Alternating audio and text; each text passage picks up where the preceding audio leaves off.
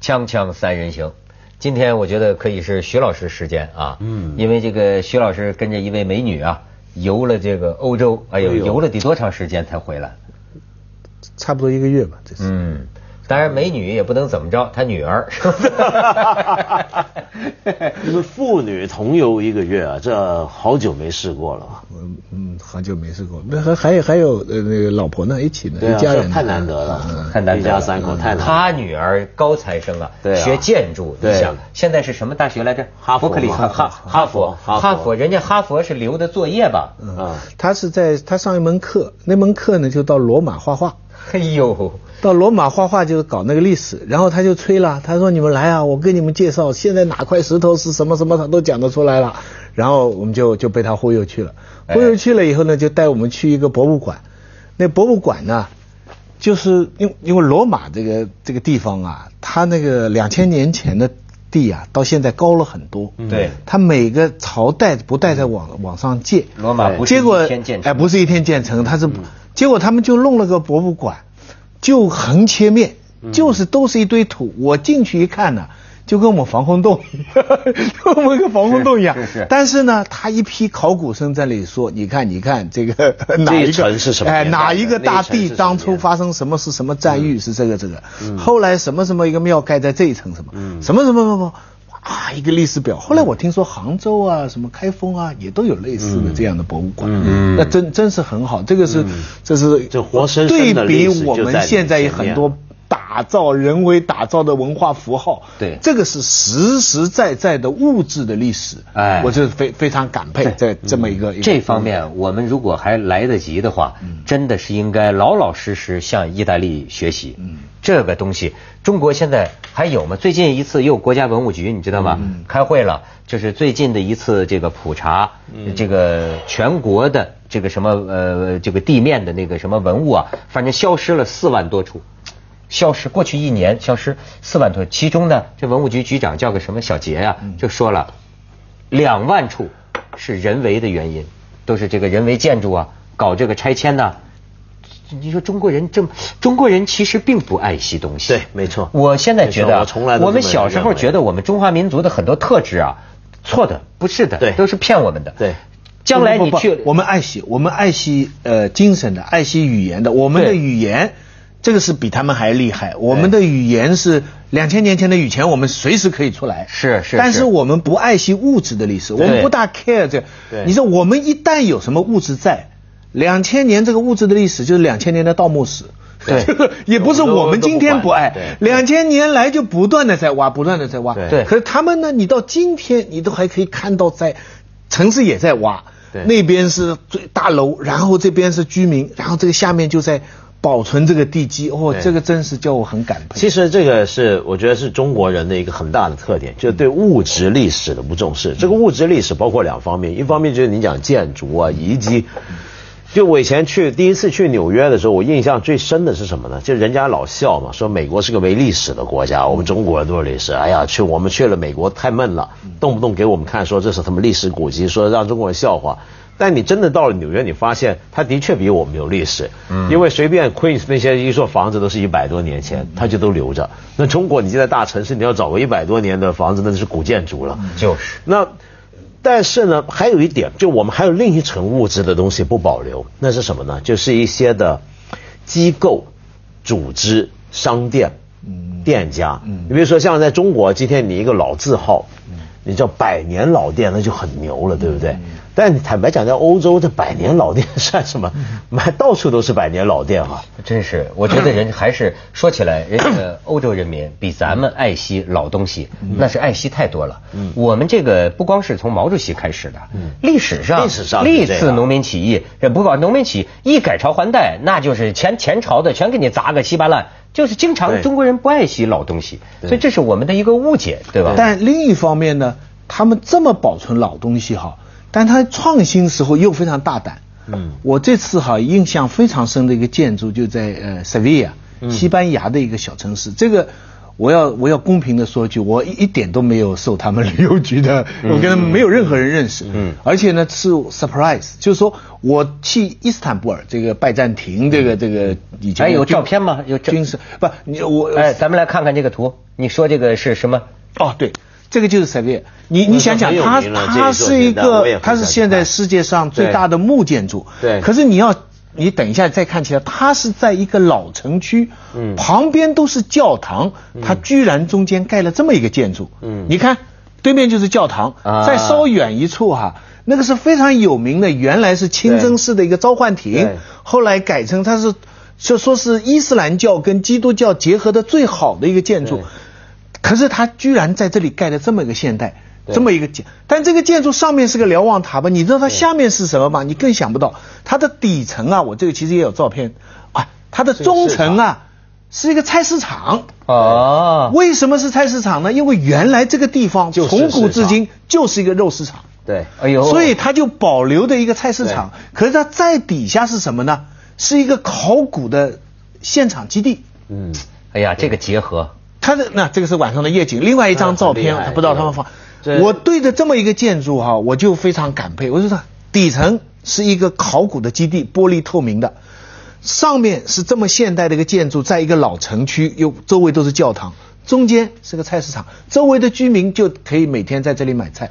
但这个建筑呢，我我没当初没去过争争论，对，但是我看过那个整个过程的一些的记录啊，讨论，因为这是一个很重要的一个建筑。对，我觉得它其实整个设计呼应的很好。它跟西班牙最近几年的建筑很猛，像比如卡夫阿耍那些，他们跟他们做的建筑都是跟，呃非常大胆，嗯线条很很漂亮。你想想刚才这个建筑，在一个老城，但是它能够跟周围的所有的古建筑城区环境呼应的很好，没错，很好。这就像是这个巴黎贝聿铭设计那个大玻璃那个金字塔在卢浮宫，当时也是很有争议，但是他就觉得能够相得益彰，结果放上去，哎，你看看看看。挺合适，是吧？这我这次去的地方啊，我印象最深的就是这个塞维亚，还在里边开车，嗯，就是都是居民实际住，它不像有些老城区啊，它现在商业化了，有些为游客制造了，它不是，就是全部是居民住的。你在里边走啊，这个这开车非常窄，非常窄，也照样可以开过去。然后我真是迷上了那个地方，后来还想明白一个道理，文涛你一定要去，嗯。美女啊，哦，没见过一个地方的女人的平均的美丽的数字超过塞维亚的，没有。啊，西班牙就就在那些小巷里边随便走出来的女的，我不单讲少女哈，老头老太照样可以穿的那个有尊严，那个有品位，那个晚上出来喝杯咖啡什么是？它是一个小城市，这个城市以前呢曾经是摩尔人对那个王国的首都，嗯。然后在哥伦布的时代呢，它是西班牙王国唯一一个可以跟美洲通商，所以它当时是一个最最繁华的一个经济城市。那么近年来当然就是就是衰落了，但是它那个老城区啊，我我后来才听说黄碧云就住在那里，对，他迷了就是迷上那里不回来，就那个城市。我就觉得北京如果二环内要改造。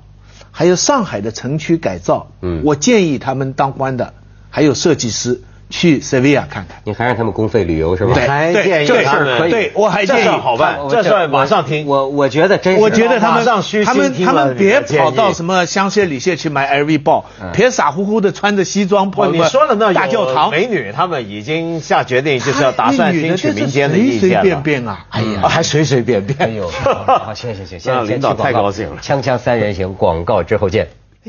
哎来来来看看美女，西班牙这什么地名来？这叫塞维亚。塞维亚，呃，西维塞塞维利亚，塞维利亚，西维尔，西维尔，好，那是必去之地。咱们先看一下这个，你看，这是我开车的，租车是吧？哎，这个是车道哦。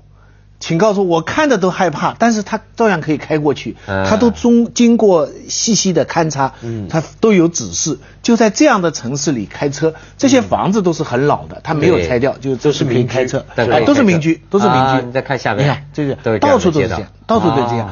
他美女在哪儿呢？他从美女阳台的美 美女没没没没好意思拍，没好意思拍。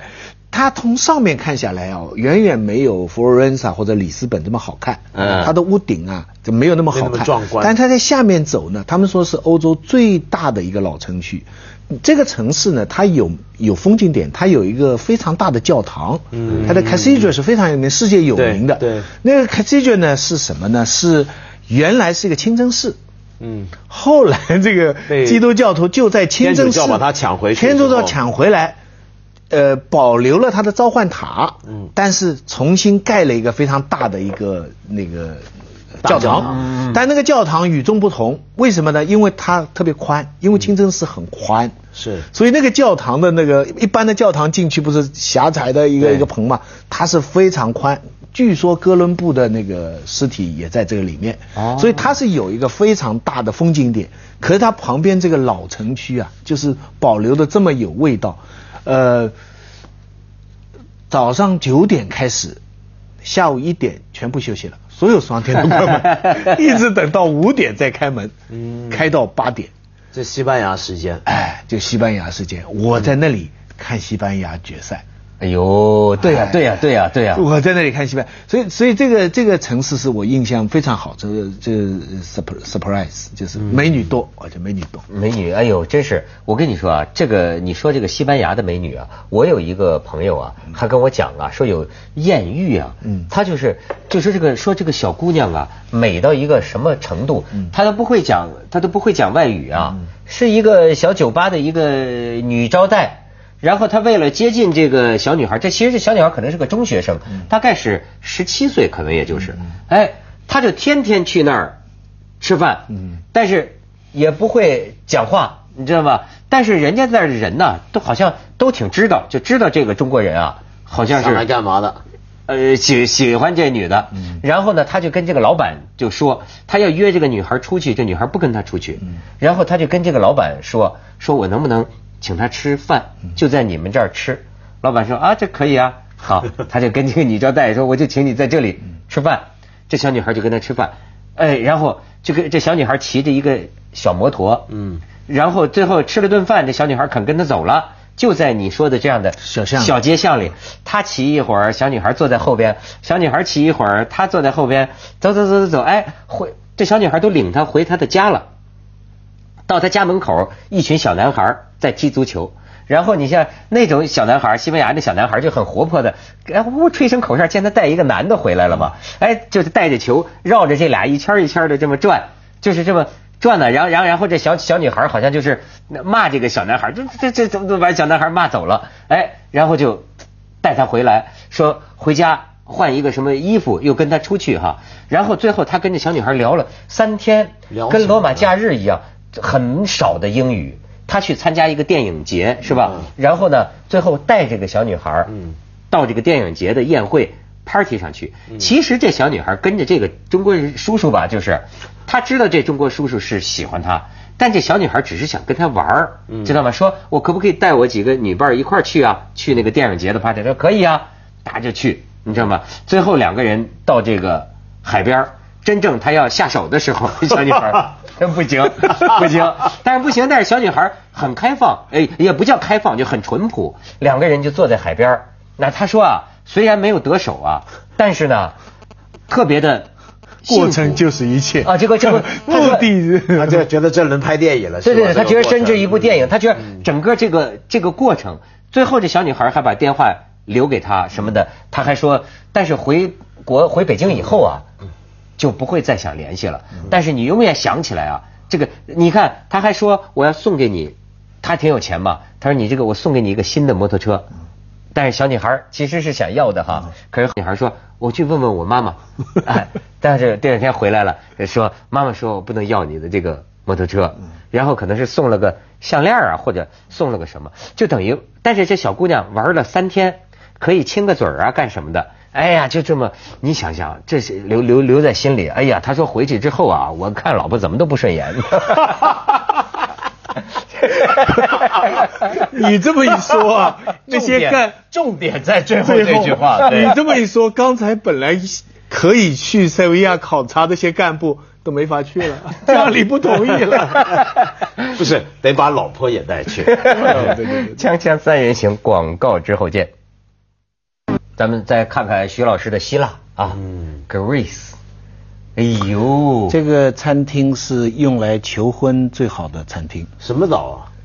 求求婚失败就在这三特然尼对。这个 网网我放在微博上，网友就说这倒好，说 yes 呢就浪漫，说 no 就跳下去。对对对，死在这儿也心甘呐，真是。这是一个门。嗯。所以，所以，所以希腊的这个漂亮，我看了他们一个，因为那个地方本来是三三千五百年前的一个火山嘛，对不对？是。那么现在也找出当时的一些壁画，嗯，跟今天都很像。嗯。我的一个感受是，祖先懂美，现在的人也懂美。虽然他们在经济上已经很不争气了，他们雅希腊精神、公民精神这些都都。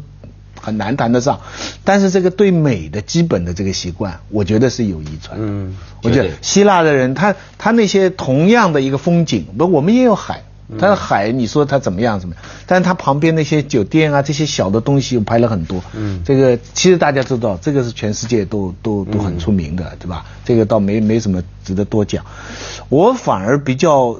这次最大的感受就是一个伊斯坦布尔跟一个塞维亚的教堂的一个对比。那这次对我自己是非常大的收获，因为你知道，呃，索菲亚大教堂那个是罗马人盖的，那个震惊啊！对，五世纪到现在，它那个顶都是在我看来是全世界最大。对，他说全世界第四、第五大教堂，可是前面几个米兰啦、呃圣彼得啦，还有什么，它的顶都没有这么大，对不对？一，它这个啊，理论上其实他们会比它大。那个尺度，但是问题在论尺寸来讲，但是圣索菲亚大教堂那个大的是那个感觉上，对对，它的那个设计太宏大，它整个感觉就是它把你整个包进去。对，反正我总觉得它这个顶是在我看来这世界最大的，就是什么很奇怪。然后这五世纪罗马人盖的。然后呢，后来呢，就把它改成清真寺。它跟那个西班牙这个正好相反。西班牙是伊斯兰文化被基督教教堂。他那里呢是伊斯兰的改造基督教的。对。然后贴了很多这种阿拉伯的书法，嗯都贴上去后，然后把那个原来的东西有的是涂掉。对。他倒没铲掉。对。他是给它涂掉。那现在呢，又又刮下来恢复，所以呢，又有耶稣，他们有很好的壁画。嗯。这是一个活生生的一个巨的索菲亚，这是个活生生的巨大的博物馆。跟西班牙的那个对比，最气人的是，一千年以后，旁边盖了几个巨大的清真寺。对，单独来说，那都是建筑史上的奇迹。蓝色清真寺，蓝色清真寺，对吧？对吧？西南的那个西南那个苏曼苏拉雅曼清真寺，但是没有一个盖得过索菲亚的。嗯，我就在想，嗯，人类文明有时候也没什么进步。你你对比一下，你这一千年以后盖的。还不如他公元五世纪。也不会看要讲什么，讲气势的话，那圣索菲亚当然盖过一些。但是席南做的那些比较秀丽，它比较清秀，漂亮真是。它比较有种优雅，比较因为拜占庭啊，就东罗马的建筑，拜占庭建筑是那种粗的，嗯，很厚实的，你真的觉得是一个恐怖的一个帝国。但是土耳其人盖的比较纤幼纤细一点。比较细致一点。你你好比说像希腊和罗马也有细微的区别，很不一样，很不一样，很不一样。希腊是很优美的，对，非常优美。希腊那个山上的那个石头，嗯嗯，那就是给你一个黄金色，像奶油白托这么一个颜色。对，罗马都是黑色的。对。不过这次我也有一个大失望，因为我们对希腊雕塑啊，这个感觉就是。就是白的嘛，就是黄的，那个觉得它好像是很纯净的哈。但是这次 看了那个那个亚历山大那个墓，那到了到那个那个雕塑，那亚历山大那个也不知道真假了，但反正是是都这么说嘛，都这么说嘛。可是他们旁边有个复原的，嗯，就是原来当初啊，他画的跟我们庙里 一样的，对，五彩缤纷的。跟观音庙一样的，对对对，所以我突然就想到，我们对希腊的这种，就是奶白色的这种希腊形象，那是一个误会，对，那是隔了年代以后造成的，嗯，这么一个颜色。你当初这个，对，这是很重要的一课，就因为古典艺术啊。就现在一般欧洲在教这个古典学，中国这几年不也流行古典学嘛？但是比如说我们现在古典，中国流行刘晓峰他们搞这套，是不注重考古这些东西吗？但你在欧洲真的在做考古那些，都会告诉你，我们今天所知道的古希腊古典艺术，是一个文艺复兴之后塑造出来的一个观念。对，所以原来的希腊不一定是这样。对，它真的是七彩缤纷的。对，就等于像日本也是，人家一说日本文化，就说日本的东西都是深色的木头、自然色、自然。其实不是，日 本什么奈良那些过去也都是七彩缤纷，无这眼花缭乱的一塌糊涂。嗯，那全都是因为颜色掉了啊，就跟希腊一样，颜色掉了之后。慢慢慢慢，大家觉得哎，这颜色掉了，很美，然后就开始歌颂。今天要是你还原那个五彩缤纷的那个希腊的神庙啊，对，我们会大失所望了。对，罗马去了澳门，那那跟到到了普陀山一样，是 普陀山一样。你现在古罗马的很多这个雕像啊，呃，他们现在复原出来的，原来都是染色的，对，倍儿艳俗的，你知道吗？但是但是现在他退了，就跟咱们兵马俑。